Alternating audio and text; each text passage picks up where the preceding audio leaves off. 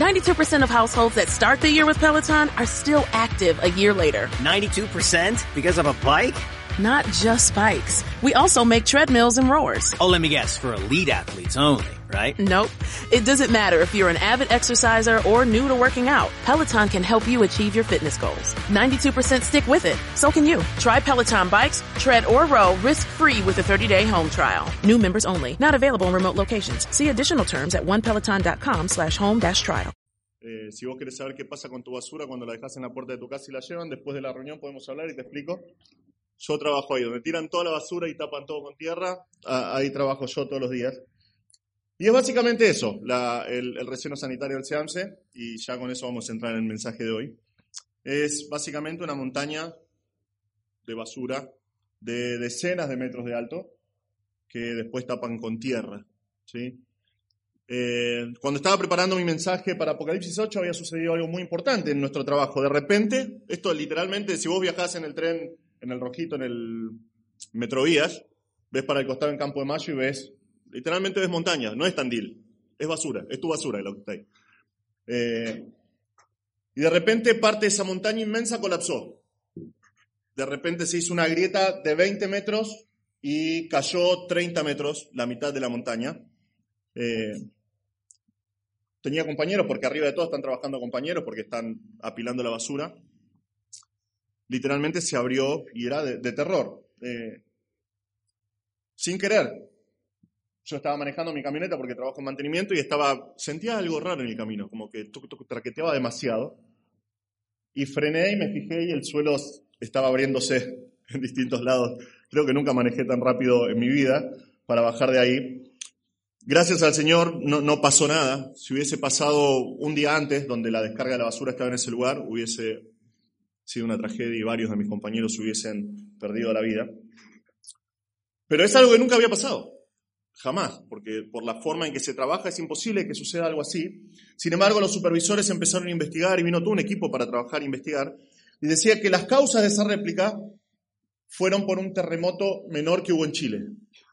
Y ese terremoto que hubo en Chile trajo ciertas vibraciones hasta Campo de Mayo y ocasionaron esa, esa grieta. No podía dejar de pensar, porque justo me tocó cuando estaba predicando, pre preparando los, mensajes de Apocalipsis, cómo sería un terremoto, porque esto fue un terremoto común y corriente, eh, muy menor en Chile. ¿Cómo sería un terremoto en este mundo cuando el causante eh, es Dios mismo? ¿Qué va a suceder con la tierra? Y, y ahí es donde ustedes se quedaron eh, en cuanto a los sellos en Apocalipsis, ¿verdad? Luego que el Cordero abre el sexto sello, nos dice que hay un terremoto, un cataclismo, la palabra de Dios nos muestra que es un cataclismo a nivel universal que sacude la tierra, de forma alguna que no queda ninguna isla ni ninguna montaña, eh, en cierta manera, como, como estaba antes. Ante tal catástrofe, estoy haciendo un pequeño repaso de las cosas que vinieron viendo ustedes hasta ahora, los hombres, ¿qué hacen? huyen. ¿Y qué hacen? Piden algo. ¿Oran a Dios? No, piden a las montañas, ¿no? Dicen, caigan sobre nosotros, escóndanos, porque esta es la ira del Cordero y eh, nadie va a poder escapar. Esto, nosotros ahora estamos en, Apocalipsis para que, entendamos, marca la apertura del séptimo sello, vamos a ver eso hoy, y nosotros vamos a comenzar a ver el final de la semana, de, la semana de la tribulación, la semana 70 de, del libro de Daniel. Son los últimos tres años y medio que es lo que se llama la gran tribulación propiamente dicha. Los siete años son la tribulación, los últimos tres años y medio son la gran tribulación. Esto es el inicio del gran día del Señor. Como estábamos viendo recién en el, en el inductivo, ustedes vieron Apocalipsis 7 ya, Dios salva. Dios durante todo, es algo que ves durante todo el libro de Apocalipsis. Dios salva. Aunque Dios está juzgando al mundo, en su misericordia, está salvando a un montón de personas. Hay 144 mil judíos salvos que están predicando. Hay una infinita cantidad de, de, salvos que son mártires. Eh, pero las cosas a partir de ahora van a ir de mal en peor, cada vez peor. Si pensás que estaba mal hasta ahora, no tenés ni idea de lo que el Señor tiene preparado para este mundo. Eh, y el séptimo sello no es un juicio en sí, sino que abre una serie de otros juicios que se llaman los juicios de las siete trompetas que van a actuar sobre la tierra y sobre los moradores de la tierra. Entonces, vamos, ya leímos el capítulo 8, vamos a ir leyendo por, secciones. Lo primero que vemos acá es que se prepara la calma antes de la tormenta, ¿no? Eh, dice versículo 1 de, de, capítulo 8, cuando abrió el séptimo sello, se hizo silencio en el cielo como por media hora.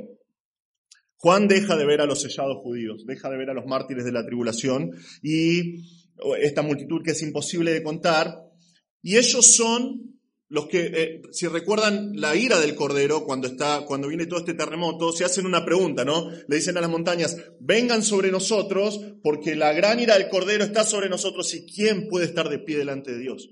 Bueno, estas personas son la respuesta a esa pregunta. ¿Quiénes, quiénes pueden estar de pie delante de el Señor? ¿Quién puede sostenerse en pie cuando el gran día de su ira ha llegado? Bueno, aquellos que han sido salvos por la sangre de Jesús, aquellos que han confiado en Cristo para su salvación. Pero Juan dirige su vista al Cordero otra vez, deja de mirar a la multitud, ve al Cordero y de la misma forma que lo viene haciendo, abre el último sello, el último de los sellos que hay en, en el libro.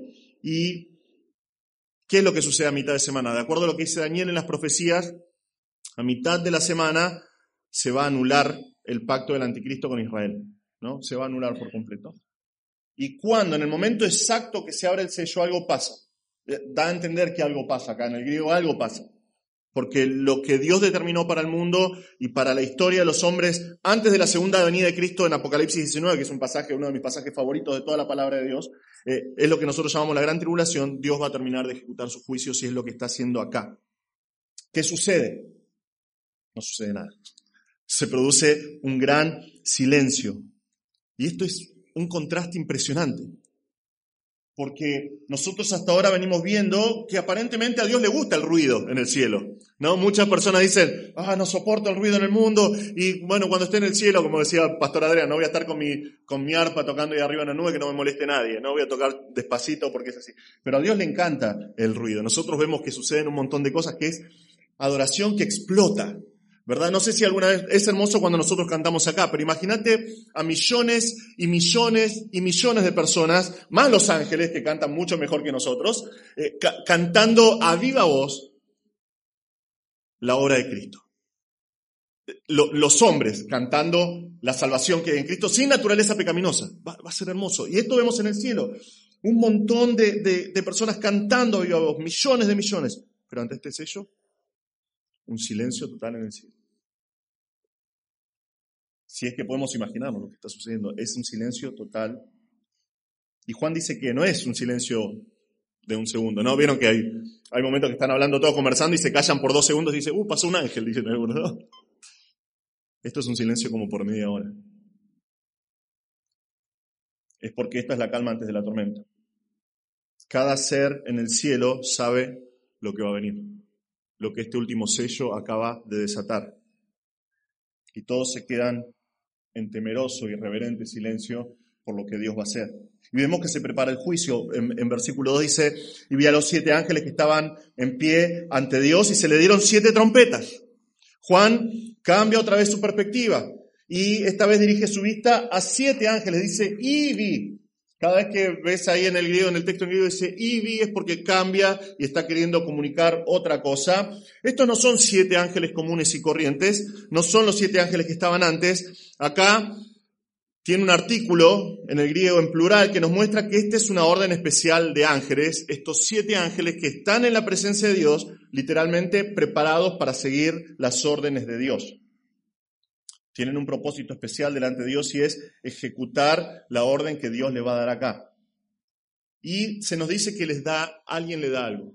¿Quién? Acá en general en Apocalipsis cuando pasan todas estas escenas en el cielo y no hay un ángel específico haciéndolo, es Dios el que da, Él es el juez que ordena los juicios y ¿qué es lo que les da? Siete trompetas.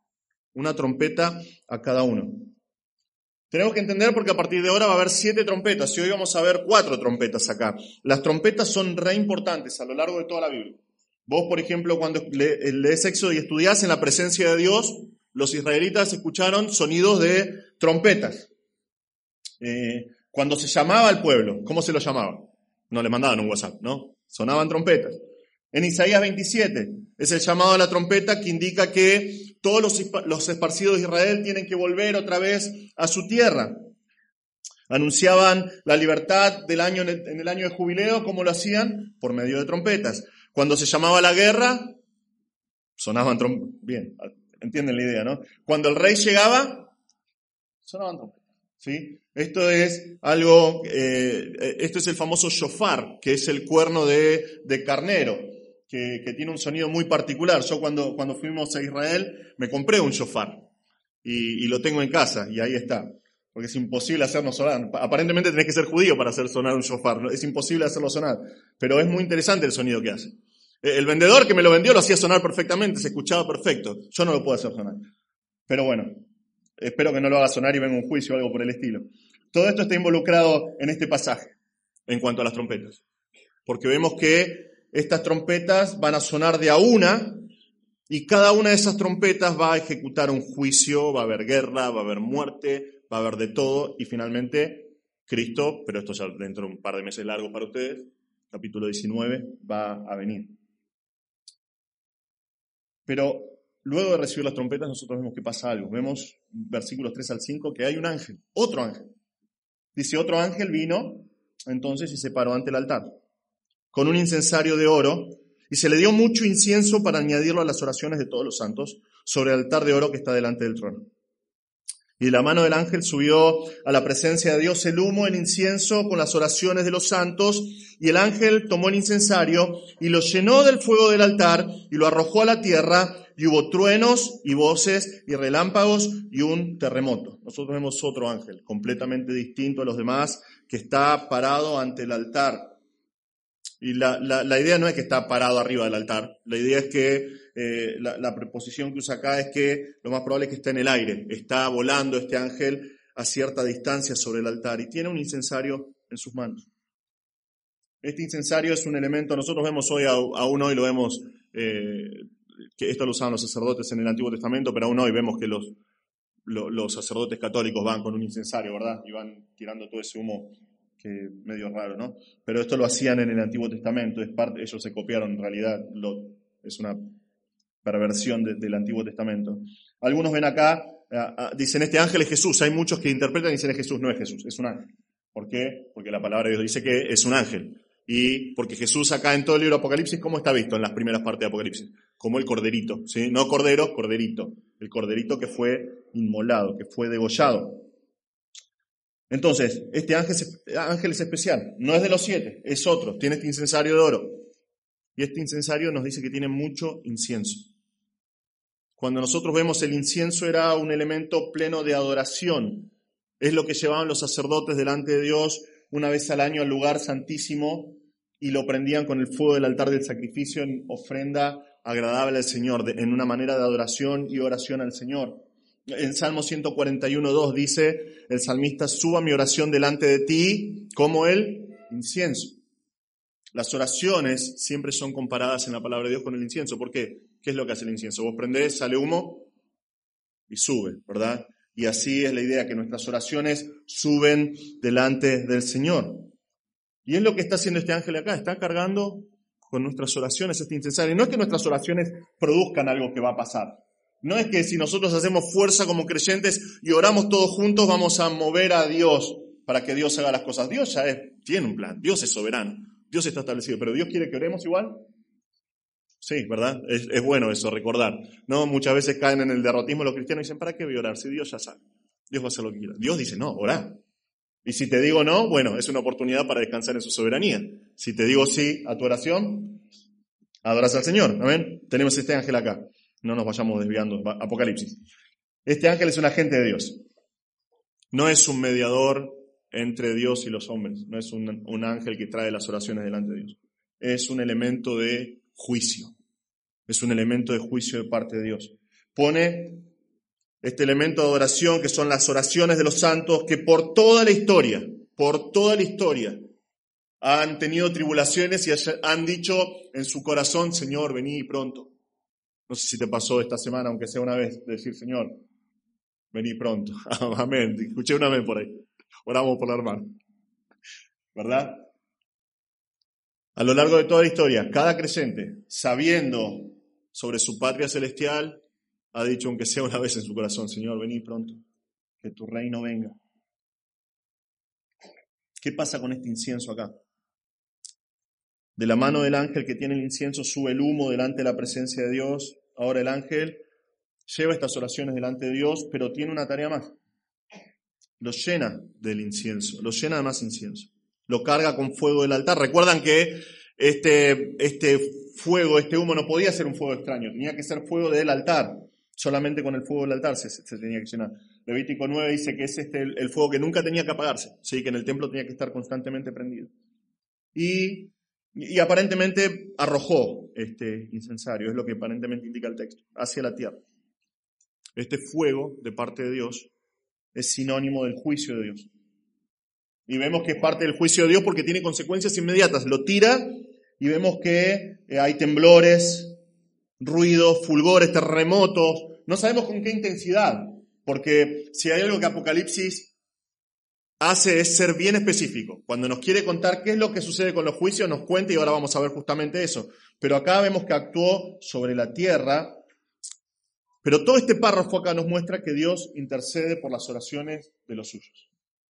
Acá están todas las oraciones de, eh, de todos los cristianos de toda la historia diciendo, Señor, que venga tu reino. Pero especialmente acá están las oraciones de aquellos que fueron decapitados durante la gran tribulación. Específicamente están, especialmente, no específicamente, están las oraciones de aquellos que entregaron su vida por Cristo. Que valientemente dijeron, creo en el Señor, ante un sistema completamente anti Dios, que es el sistema del anticristo, y tuvieron que pagar con sus vidas. Dios intercede por esas oraciones. Y vemos que se disponen para el juicio de Dios. Los siete ángeles que tenían las siete trompetas se dispusieron para tocarlas. Es como cuando se preparan los músicos acá, Cuando una orquesta está por prepararse y ya tiene el instrumento afinado y se preparan para la orden del director. Eh, literalmente es interesante porque el griego es tan específico. Dice, estos ángeles se están preparando para trompetear, porque ellos tienen un verbo para tocar la trompeta que es trompetear. Es posible que Juan haya visto a los ángeles ponerse en una fila, llevarse el instrumento a la boca esperando la orden de hacerla sonar para que Dios ejecute sus juicios. De acá en más, la tierra es caos. Cuando las primeras trompetas que vamos a ver hoy empiezan a sonar, va a tener un efecto inmediato sobre todo el medio ambiente, sobre la ecología de, nuestro mundo. Vemos que estos ángeles son, el mundo tiene una idea muy rara de los ángeles, ¿no? Los ven como estos regordetes que, que andan siempre alegres. Son, los ángeles son ministros y son espíritus ministradores de Dios. Como vimos durante el estudio inductivo, ven, nos ven a nosotros como espectáculo. Imagínate, son personas que no saborearon como nosotros la salvación. Los ángeles escogidos eh, estuvieron siempre delante de la presencia del Señor. Eh, es la razón por la cual los ángeles caídos no pueden experimentar la, la redención, porque ellos vieron a Dios cara a cara. Y aún así pecaron. No hay redención para ellos. Y Cristo vino a morir por nosotros. Vino a redimir a los seres humanos. Pero los ángeles son ministros de Dios y ejecutores de los juicios de Dios en todo el libro de Apocalipsis. Y hasta acá lo que nos muestra este pasaje es la oración del justo delante de Dios. Nuestra oración delante de Dios importa. En el quinto sello, los muertos de la tribulación piden justicia a Dios. ¿Hasta cuándo, Señor, no vas a traer justicia porque nosotros fuimos asesinados? ¿Hasta cuándo vas a dejar que el anticristo y todo su sistema acabe con todo lo que te representa a vos en la tierra? Y traten de eliminar de la tierra a cualquier persona que se identifique con Cristo Dios. Sos el dueño de todo. ¿Cuándo vas a hacer justicia? Bueno, Dios lo va a hacer. Dios lo va a hacer y acá comienza a ejecutar esos, esos juicios. Nuestras oraciones son como el incienso, son un olor fragante delante de Dios. Nosotros tenemos que aprovechar este privilegio. Nosotros tenemos que constantemente ir al Señor en oración. La palabra de Dios constantemente nos muestra, pero estamos estudiando Apocalipsis y nos muestra acá la importancia de nuestras oraciones. Muchas veces pensamos que nuestras oraciones son olvidadas delante del Señor. Muchas veces pensamos que eh, el Señor no escucha nuestras oraciones, pero no es lo que dice la palabra de Dios. Cada una de nuestras oraciones, hecha en sumisión y obediencia al Señor, es como un incienso que sube delante de su presencia y tarde o temprano el Señor va a responder a nuestras peticiones. Pero vemos que se prepara todo este, este ambiente en el cielo y comienza el juicio que destruye el medio ambiente. Nosotros vivimos en un mundo que, eh, un mundo al cual le encanta ser popular, ¿verdad? Todos quieren parecer copados, ¿no? Sí, oh, quieren ser populares, aceptados por todos. Juntan fondos para una enfermedad, hace un par de años sucedió esto, ¿y qué hacían? se tiraban un balde de agua helada en la cabeza, ¿no? Y decían, con esto, cada vez que vos haces esto, que era mentira, eh, se daba cierta cantidad de dinero a una fundación para esta enfermedad. Era mentira. Pero si lo hacías, era re, popular. Todos los, eh, las estrellas de música, del espectáculo, todos lo hacían. Y así pasa con la ecología también. Todos tienen algo que quieren cuidar. Y constantemente van cambiando, ¿no? Vamos a salvar el Ártico, vamos a salvar a las ballenas, vamos a salvar al cacatúa de Sri Lanka. El mundo está lleno de estas propagandas, ¿no? dice, vamos a juntar, y la idea es que cada uno cree es que si pone su granito de arena, el mundo va a cambiar y va a volver a estar en su estado puro, digamos. Antes de que la civilización lo, lo arruine por completo. Lamento, si pensás así, lamento arruinarte la, la alegría, pero no va a suceder nunca. Estos pasajes nos muestran justamente que el séptimo sello, en lugar de abrir el juicio en sí, nos lleva a ver estos siete ángeles, cada uno con una trompeta, dispuestos a tocarlas. Estas son las siete trompetas del juicio de Dios, y las primeras cuatro van a afectar la tierra de una manera increíble. Dios nos va a mostrar en este pasaje que todos los esfuerzos del hombre por millones y millones de dólares que junten son inútiles. Todos los esfuerzos del Greenpeace para decir, bueno, vamos a salvar al mundo y vamos a salvar a las ballenas y vamos a salvar los bosques, vamos a salvar el Amazonas, son inútiles. Porque cuando suenen las trompetas, el juicio de Dios va a destruir la tierra tal cual la conocemos. Y no van a poder hacer absolutamente nada.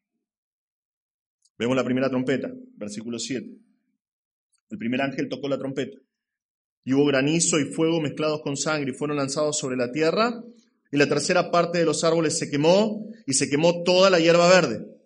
Vemos que el primer ángel toca la trompeta y es algo como que te da la idea que no es que está tocando la trompeta durante todo el sonido, sino que toca una vez la trompeta, ¿no? Hace sonar de manera solemne la trompeta, termina el sonido y el efecto es inmediato en la tierra. Granizo y fuego mezclados con sangre están golpeando sobre la tierra. Esto no es granizo como vemos nosotros acá, ¿no? Que es, no es, esto es granizo grande, que mata. No sabemos si el granizo, porque otra vez interpretamos Apocalipsis y lo interpretamos de manera literal, porque nos dice acá hay un montón de simbolismos y cosas que con estudios se resuelven, pero esto es literal. Esto es granizo que va a destruir. No sabemos si es como en Egipto, que va a ser literalmente el granizo que cae con sangre ya, Dios lo puede hacer así, no sabemos si la sangre va a ser porque va a caer y va a aplastar a la gente y, se va, y a los animales o lo que fuera y va a ser manchado con sangre, pero va a ser granizo mezclado con sangre. No sabemos si está coloreado por, por las erupciones volcánicas del terremoto de la ira del Cordero. Eh, el Señor sabe, no, no sabemos esos detalles, pero el Señor sabe lo que está haciendo acá. Y va a golpear todo tipo de ser vivo. Probablemente está hablando acá de una tormenta como nosotros no conocemos. Otra vez, la ira del Cordero, eh, el sexto sello, es un terremoto tal cual nadie jamás vio, al punto que nada va a quedar en la geografía como nosotros lo conocemos hoy. Bueno, creo que esta tormenta, personalmente pienso que esta tormenta va a ser así, poderosa y eléctrica, porque cuando se refiere en el cielo a estos relámpagos y rayos, está hablando como que Dios mismo está obrando y haciendo todas estas cosas. Y el juicio cae y vemos que trae sus consecuencias. La tercera parte de los árboles se va a quemar. La hierba afectada por el fuego en los árboles también se va a quemar. Una tercera parte, todo lo verde que hay en el mundo se va a quemar. Ahora, imagínate las consecuencias de todo esto. ¿No? El ganado que vive de la vegetación va a morir. Las personas que viven de las cosechas se van a quedar sin su sustento las personas que necesitan, cada uno de nosotros, no necesitamos, no vamos a estar gracias al Señor, pero los seres humanos van a necesitar las cosechas para comer. No van a poder, una tercera parte de repente va a ser quemada por completo. Va, a ser interesante. Va a ser interesante. Nosotros tenemos alguna, estamos, los argentinos estamos acostumbrados a las crisis económicas, ¿verdad? Eh, y dice, uh, no hay aceite, no, hay desabastecimiento, no hay harina. Acá realmente no va a haber, no va a haber absolutamente nada. Vemos la segunda trompeta, versículos 8 y 9. El segundo ángel tocó la trompeta. Y como una gran montaña ardiendo en fuego fue precipitada en el mar. Y la tercera parte del mar se convirtió en sangre y murió la tercera parte de los seres vivientes que estaban en el mar y la tercera parte de las naves fue destruida. Juan ve algo, dice algo parecido a un monte en el original, ¿no? Él dice, veo como un monte, lo más probable es que se trata de un meteoro cayendo a la Tierra. Y entendemos esto, ¿no? Cae, es parte de la soberanía de Dios primero, porque en el griego es, esto está en pasivo. Esto fue arrojado, fue lanzado por Dios, dice el texto. Y este agente de juicio, que es este, este meteorito este monte, que Juan está ardiendo. Eh, es como cuando vemos cada tanto ¿no? las estrellas fugaces al entrar en fricción con la atmósfera, comienza a prenderse fuego y va dejando como una estela atrás. Y es la razón por la cual Juan, si lo, lo ves, lo ve, como una antorcha, ¿no? porque es toda la cola que, que va dejando atrás. Podemos imaginarnos a los científicos eh, recuerdo hace muchos años atrás, em, empezaron a ver estas películas, eh, Impacto Profundo, Armagedón, y, decían que venía un, meteorito a la Tierra, y hacían cálculos para ver dónde iba a caer, y en un momento cambia la trayectoria, y ah, pero no se dieron cuenta, son científicos, dividen de esto, no tienen que saber.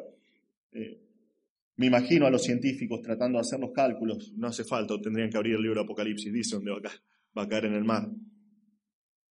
Al llegar al punto de impacto está en llamas, y vemos que la tercera parte del mar se convierte en sangre. No sé si recuerdan, pero esto da atisbos a, otro juicio de Dios, ¿verdad? Hace recordar a los juicios de Dios sobre Egipto, ¿no? Con las plagas. Transformado en sangre. Y es interesante porque muchos dicen, bueno, no puede ser, ¿no?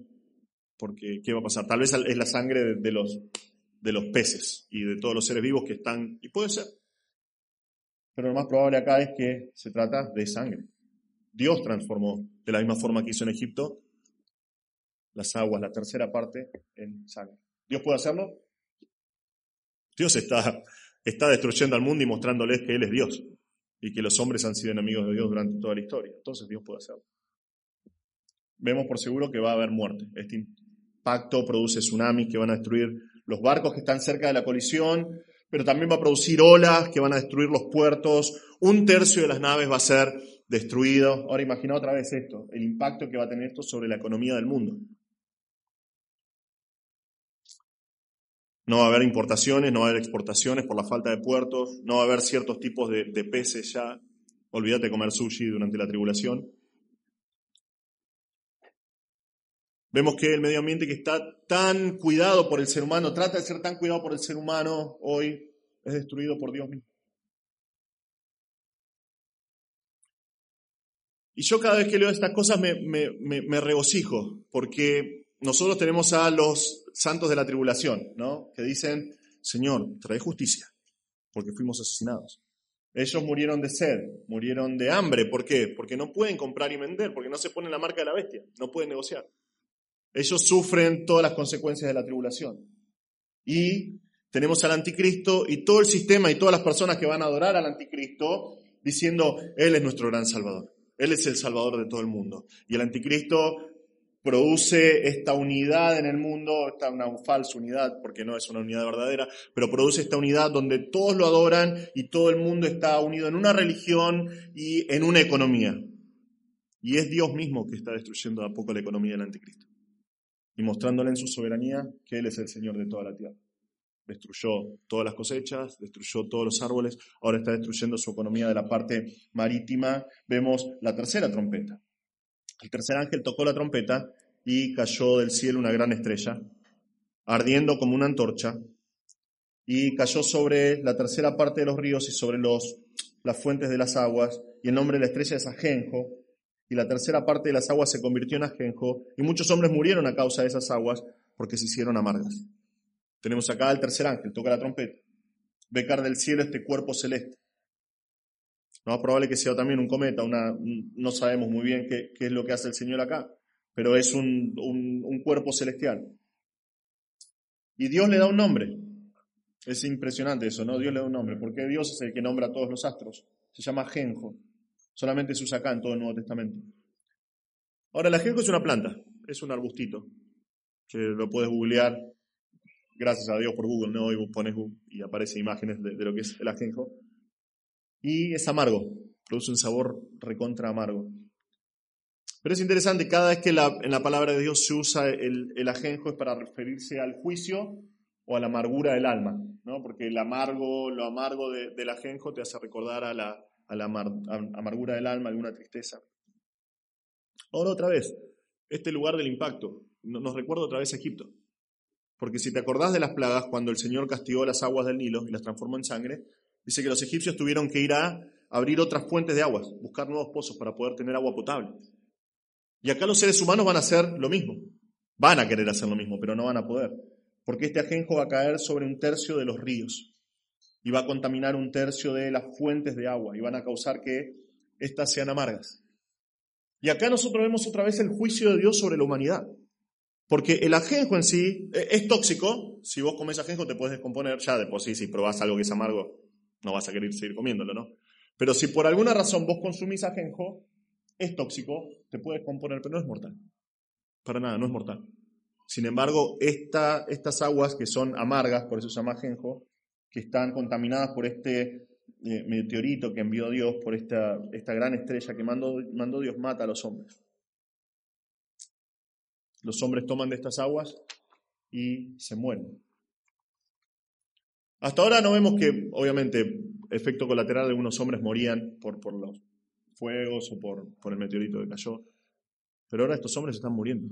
Estas aguas están envenenadas. Imagínate, no hay agua, tenés sed, ves una fuente de agua, no vas a tener durante la tribulación maneras posibles de probar el agua. Ante la desesperación de la sed tomás agua y ¿qué pasa? Morís la desesperación por conseguir agua. Va a ser terrible. Otra vez vemos la diferencia. Vemos a los mártires de la tribulación gozosos delante del Señor con la promesa de que ya no van a sufrir sed jamás. Y vemos a aquellos que confiaron en el anticristo diciendo, Él es el Salvador del mundo y el verdadero Mesías que estamos esperando, sufrir la sed indescriptible y cada vez que pueden tomar agua, porque donde encuentren agua dicen, bueno, ahora voy a tomar agua. Y mueren. Separados de Dios en el infierno eterno. El caos va a reinar en toda la tierra. Otra vez vemos finalmente la cuarta trompeta. Versículo 12 dice, el cuarto ángel tocó la trompeta y fue herida la tercera parte del sol y la tercera parte de la luna y la tercera parte de las estrellas, para que se oscureciese la tercera parte de ellos y no hubiese luz en la tercera parte del día y asimismo de la noche. Al sonido de la, de la última trompeta por hoy, la cuarta trompeta. El daño está hecho a los astros que se relacionan con la tierra, las estrellas que guían a los hombres, el sol y la luna. Eh, de cierta manera, eh, eh, Dios por un tiempo va, a actuar acá. Nosotros vemos la mano de Dios porque dice que fue, que nuestro pasaje, nuestra traducción dice, fue, tocó la trompeta y fue herida. La, idea es que fue golpeada, que fue azotada por Dios mismo. Dios azotó a, a las estrellas, a estos astros. La Biblia ya nos dijo esto. La Biblia viene advirtiéndole a los seres humanos por siglos que esto va a suceder. Ezequiel 32, por ejemplo, versículos 7 y 8 dice, y cuando te haya extinguido, cubriré los cielos y haré entenebrecer sus estrellas, y el sol cubriré con nublado, y la luna no hará resplandecer su luz. Haré entenebrecer todos los astros brillantes del cielo por ti, y pondré tinieblas sobre tu tierra, dice Jehová el Señor. De, de cierta manera y por un tiempo, Dios va a hacer que la luz sobre la tierra, desde todas sus fuentes, sol, luna, estrellas, se disminuya en un tercio. Imagínate, hace poquito, esta semana, vimos la, la, luna del ciervo, se llama, ¿no? En esta época del año. Era un espectáculo precioso, precioso, como irradiaba luz. Y acá se disminuye un 33%. Imagínate en todo lo que va a ser afectado. La, temperatura va a bajar. Nosotros hoy, el ser humano que nos quiere tratar de convencer de que, como estamos contaminando, ¿qué se produce en el, mundo? Calentamiento global, dicen, ¿no? Vemos que no va a pasar todo lo contrario. En los últimos días la temperatura va a bajar porque el sol va a calentar un tercio menos. Las cosechas que queden no van a poder crecer. Los árboles no, no van a poder hacer la fotosíntesis. Las plantas no van a crecer bien. Entonces los animales que comen esas plantas tampoco van a poder crecer. Y los seres humanos que necesitan de plantas y animales que comen plantas tampoco van a poder sobrevivir. Hacé las cuentas. ¿va? Esto va a ser un desastre. Esto va a ser un desastre. También va a afectar las mareas, porque la luna tiene cierto efecto sobre las mareas. Va a afectar las estaciones del año, las pocas estaciones que quedan todavía hasta que Cristo venga. El mundo realmente va a sentir este juicio. El mundo realmente va a sentir la mano de Dios obrando contra ellos. Y finalmente vemos acá una advertencia, versículo 13. Y esto es algo que hablamos un poquito recién, pero es algo que vemos a lo largo de todo el libro de Apocalipsis. Y miré y oí a un ángel volar en medio del cielo diciendo a gran voz, ay, ay, ay de los que moran en la tierra a causa de los otros toques de trompeta que están para sonar, que están para sonar los tres ángeles. Después de estas cuatro trompetas, Juan cambia otra vez su punto de visión. Él ve y él oye algo, y el texto en griego nos sorprende un poco, porque nuestra, la Reina Valera dice un ángel, vi un ángel, ¿no? Pero los manuscritos más confiables del texto en griego dicen un águila. No sabemos qué tipo de águila es, tal vez eh, es una águila común y corriente como las pensamos nosotros, tal vez lo más probable, porque es la misma palabra, define un buitre imperial, que es lo que, los que viven en esta zona, que busca presas muertas. No, realmente no es muy importante esto, es importante lo que dice a continuación. El tema que importa es que está volando y en el medio del cielo, en el cenit, donde todos pueden verlo, donde todos pueden escucharlo, él hace una advertencia y lo dice a gran voz, lo dice bien fuerte para que todos escuchen. Obviamente es un, obviamente no, no, no te levantás temprano a la mañana y no y se te para un chimango en la puerta de tu casa mientras estás tomando mate y te dice, che, viene el juicio de Dios, ¿no? Si fuese así te sorprenderías, pero no sucede. Esto es algo sobrenatural. Este águila es un instrumento de Dios. Y su mensaje es para los moradores de la tierra. Eh, Apocalipsis cuando muestra a los moradores de la tierra son todos aquellos que, están con el anticristo, que, están que son los enemigos de Dios. Y tiene un mensaje de advertencia. Lo hace desde el lugar donde todos pueden oír. Dice, ay, ay, ay, a causa de los otros toques de trompeta que están por sonar los tres ángeles. La Biblia es clara. Eh, el Señor Jesús cuando condenaba a, los fariseos, ¿qué les decía? Ay de ustedes. Decía una vez. Y ya era más que suficiente. Ay de ustedes, fariseos, hipócritas. Ay de ustedes. Lo decía una vez. Acá lo está diciendo tres veces. Juntas.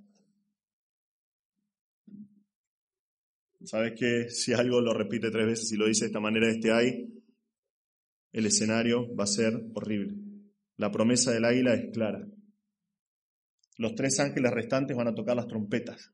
Y cuando toquen esas tres trompetas, va a ser terrible. Y los que moran en la tierra lo van a sentir de manera especial.